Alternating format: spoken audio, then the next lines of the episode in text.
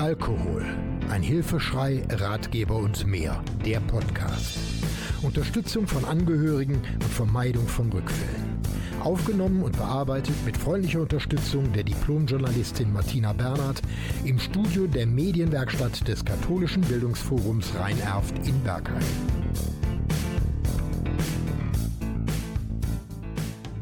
Auf ein Wort. Deklaration von Alkohol auf Speisekarten oder die Dehoga und ihre Ausreden. Ja, ich bin enttäuscht, sauer und unzufrieden. Warum? Ganz einfach. Mein Projekt zur Einführung einer Kennziffer für Alkohol auf Speisekarten in Zusammenarbeit mit der DEHOGA, also dem Deutschen Hotel- und Gaststättenverband, ist wohl gescheitert. So, was geht es genau? Die Kennzeichnung von Inhaltsstoffen auf Speisekarten umfasst heute eine ganze Liste von Bestandteilen, aber eben leider keinen Alkohol. Ziel wäre eine Kennziffer für Alkohol. In einer Zeit mit rund zwei Millionen registrierten Alkoholikern und einer riesigen Zahl an trockenen Alkoholikern, man schätzt die Zahl auf rund acht bis zehn Millionen, wäre es an der Zeit, mit einfachen Mitteln die Zahl der Rückfälle zu vermindern. So wäre es aus meiner Sicht relativ einfach, den Zusatzstoff Alkohol mit einer Kennziffer auf der Speisekarte zu deklarieren. Dabei geht es mir nicht nur um den trockenen Alkoholiker, der offen mit seiner Sucht umgeht, sondern auch um ein ganz anderes Klientel.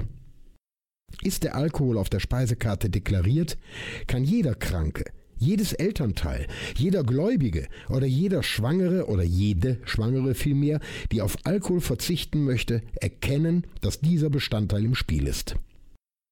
Hört sich einfach an. Eigentlich ein relativ leichtes Unterfangen, welches aber ein gewisses Maß an Willen voraussetzt. Mit Unterstützung der DEHOGA, also dem Deutschen Hotel- und Gaststättenverband, könnte man etwas bewirken und den Alkoholkranken und alle anderen Betroffenen vor der Droge Alkohol schützen. Vor kurzem erhielt ich das folgende Schreiben von Frau Dr. Uta Stenzel, der Referentin DEHOGA Bundesverband. Es handelt sich um einen Auszug vom 14. Dezember 2022. Vielen Dank für Ihre E-Mail und Nachfrage zum Stand Alkohol auf Speisekarten. Wir haben die Thematik in der Sitzung des Beirates Gastronomie in der DEHOGA am 26. und 27. September 2022 in Potsdam besprochen. Tagesordnungspunkt Kennzeichnung von Alkohol in Speisen auf Speisekarten.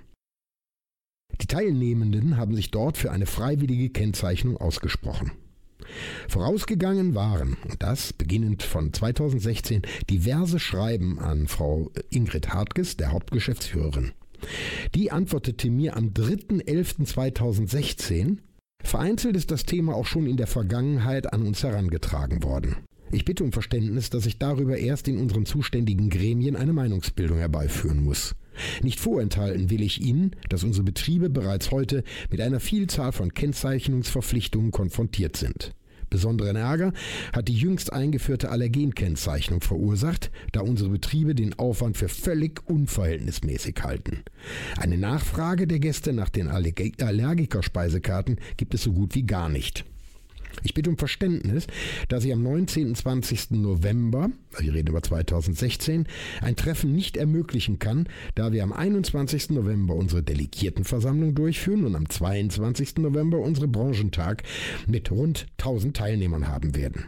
Ich schlage vor, dass wir uns im Januar 2017 zu einem Gespräch treffen. Dann habe ich sicherlich auch ein Stimmungsbild aus unseren Gremien vorliegen.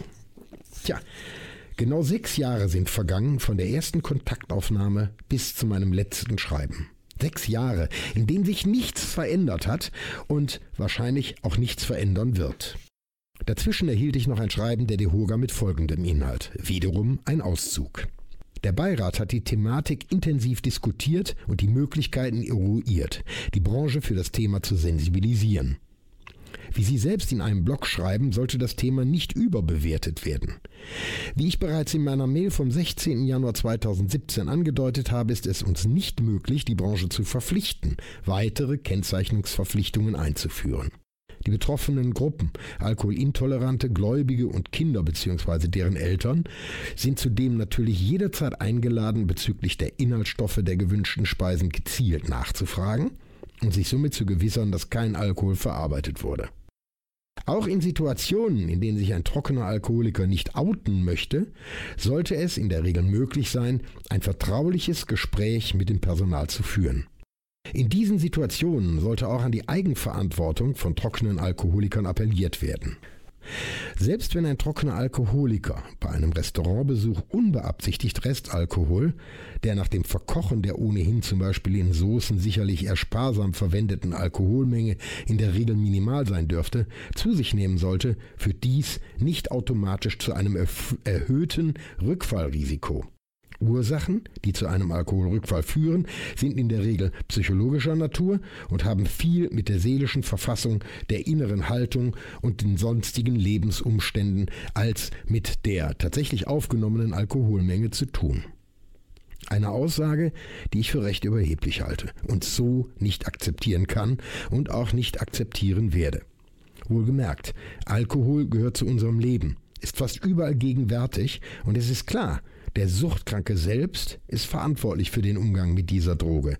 Ja, er kann auch nachfragen, wenn er ein Restaurant betritt und bevor er bestellt. Aber wir reden nicht nur über Suchtkranke und trockene Alkoholiker, die Rückfälle befürchten müssen. Nein, wir reden auch über die acht bis zehn Millionen Menschen, die im Umfeld von Suchtkranken leben, die darauf hoffen, dass die Abstinenz des Partners, Freundes oder Kollegen dauerhaft ist und nicht durch diesen von der Dehoga oberflächlichen Umgang mit dem Thema gefährdet wird.